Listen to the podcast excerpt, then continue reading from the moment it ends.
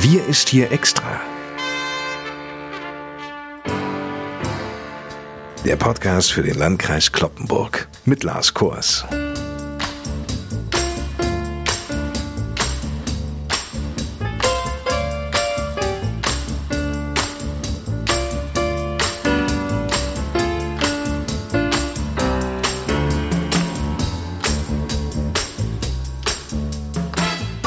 Liebe Leute. Der August geht zu Ende. Donnerstag hat das neue Schuljahr begonnen.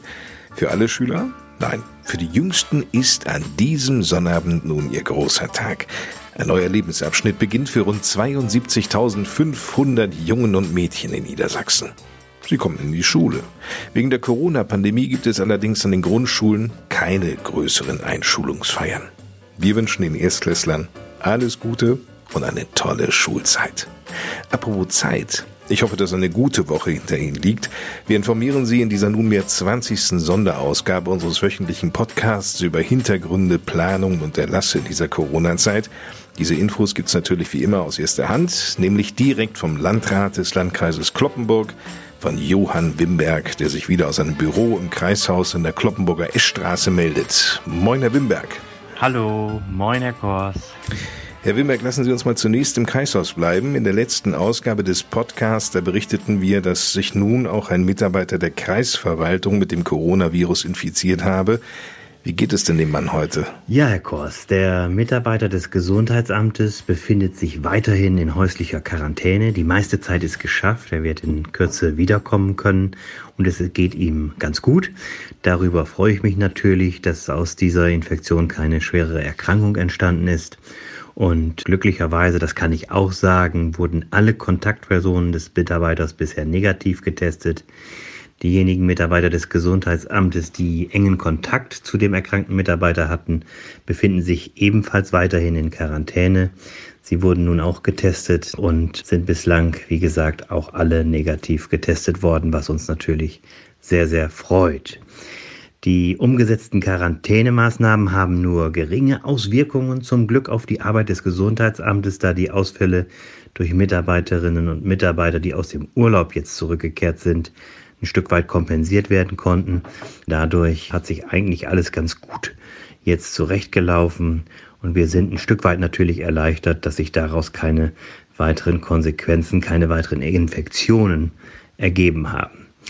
Also hoffen wir mal, dass wir auch weiterhin von größeren Geschehnissen dieser Art verschont bleiben.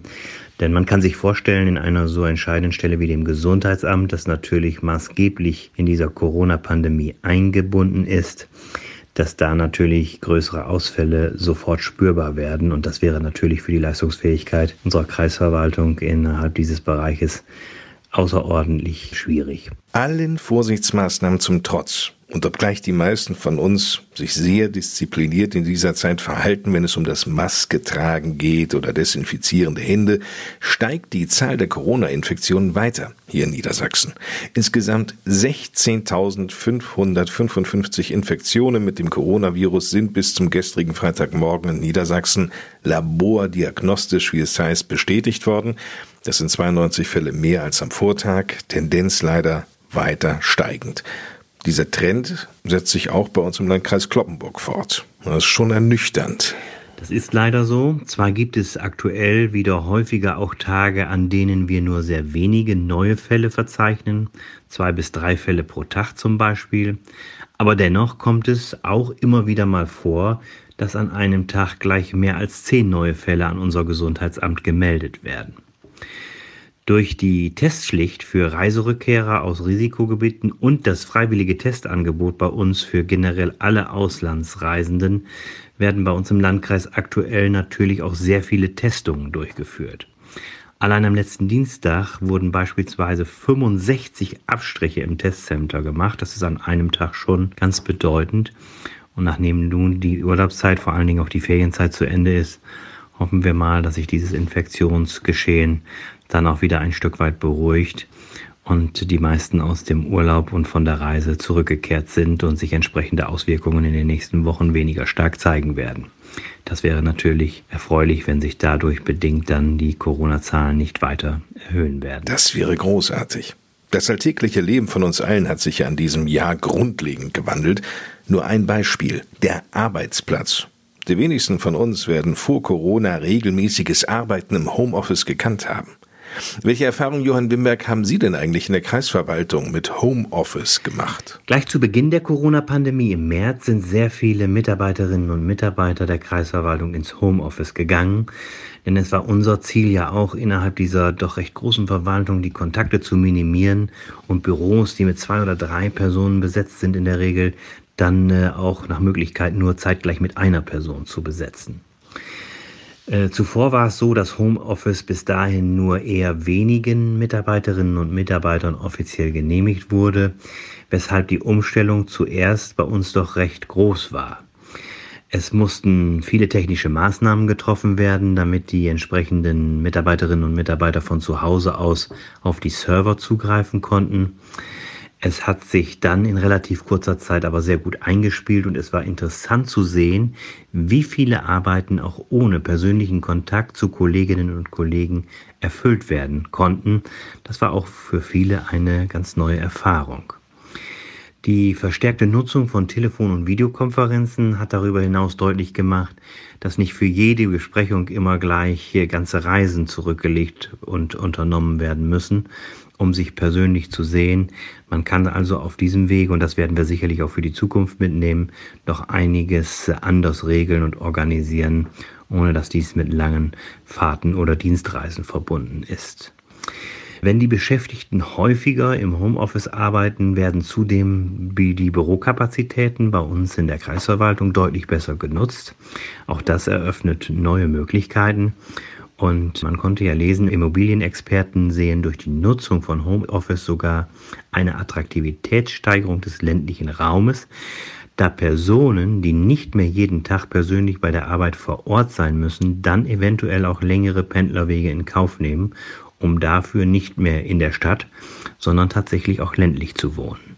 Also somit ergeben sich ganz neue Möglichkeiten.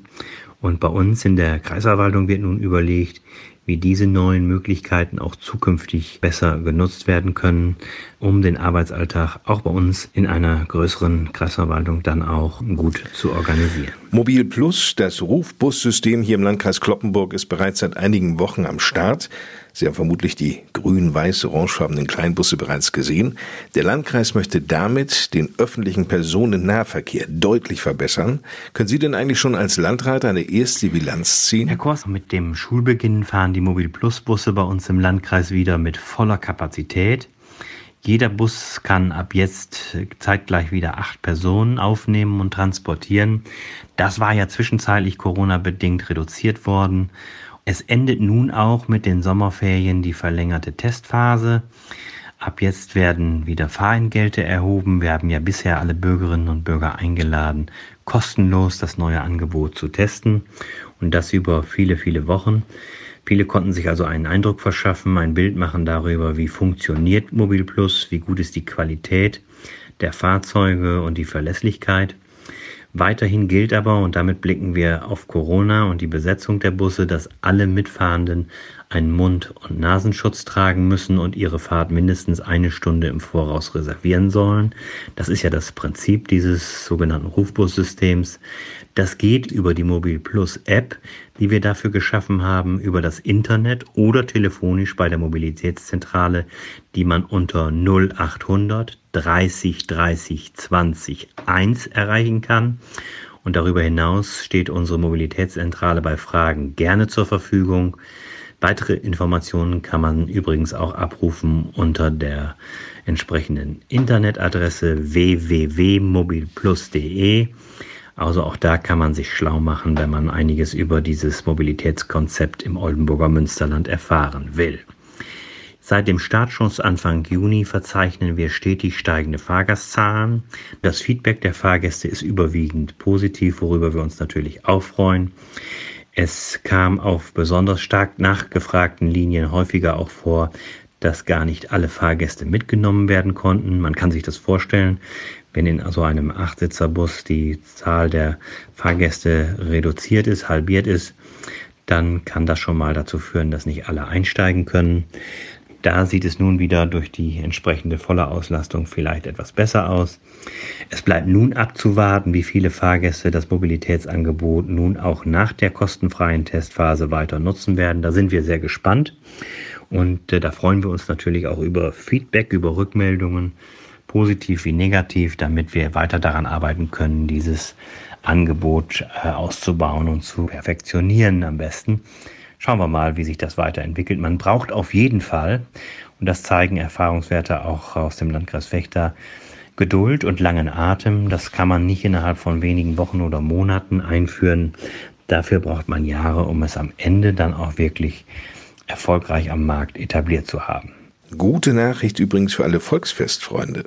Nach der Absage des Stoppelmarktes gibt es nun doch eine Veranstaltung auf der Westerheide in Fechter.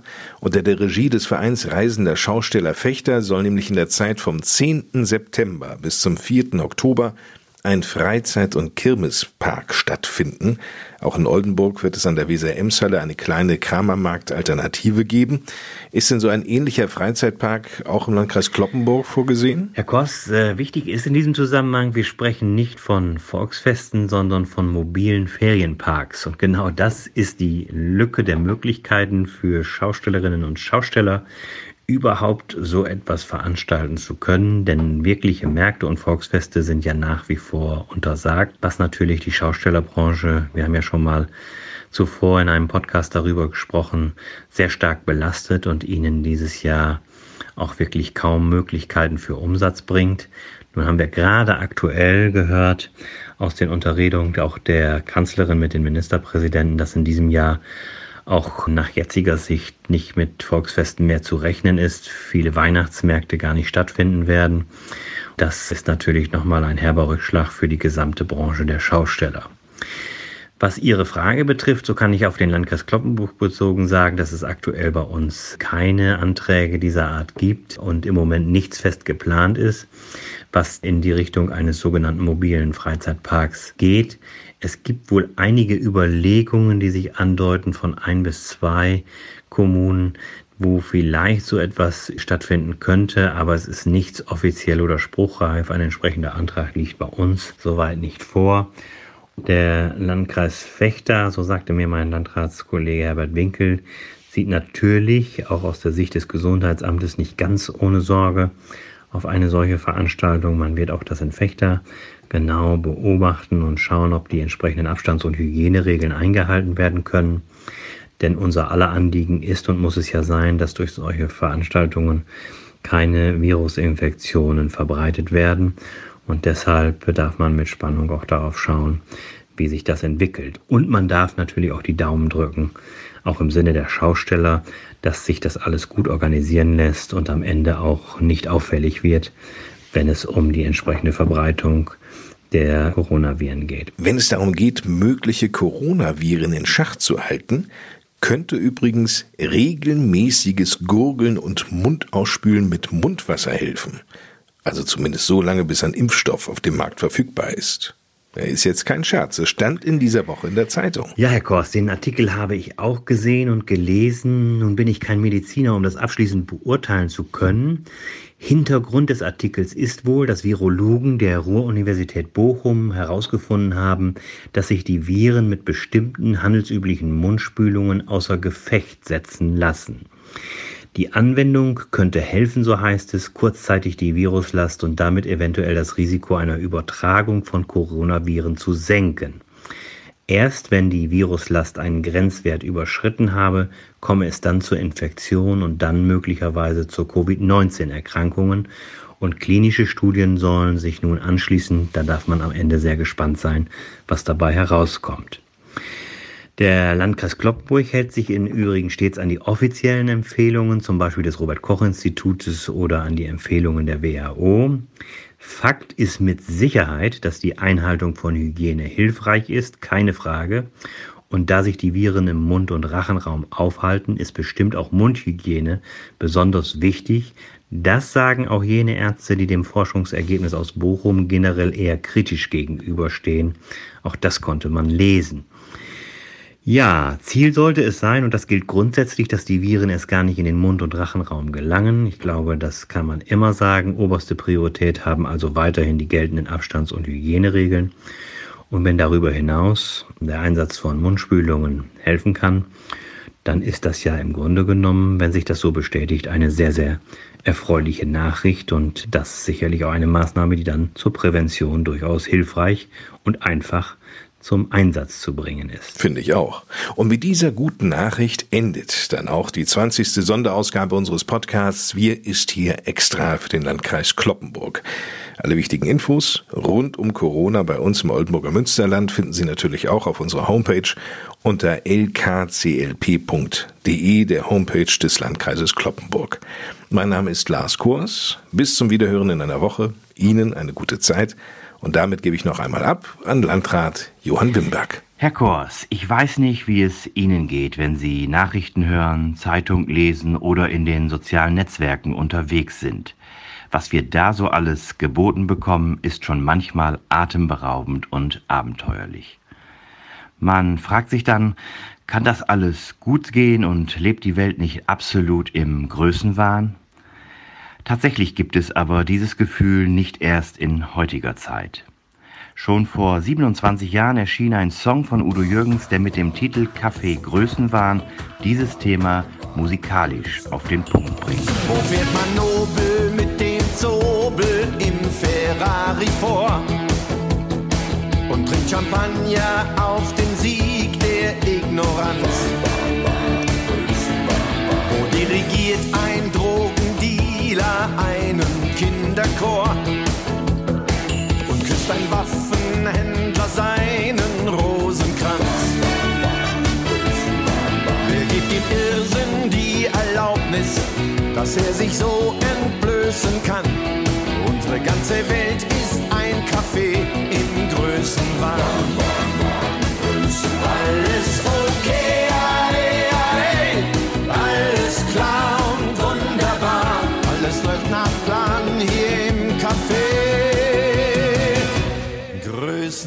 Vielleicht hören Sie sich mal den ganzen Titel an. So wünsche ich Ihnen nun ein angenehmes Wochenende und eine gute Zeit.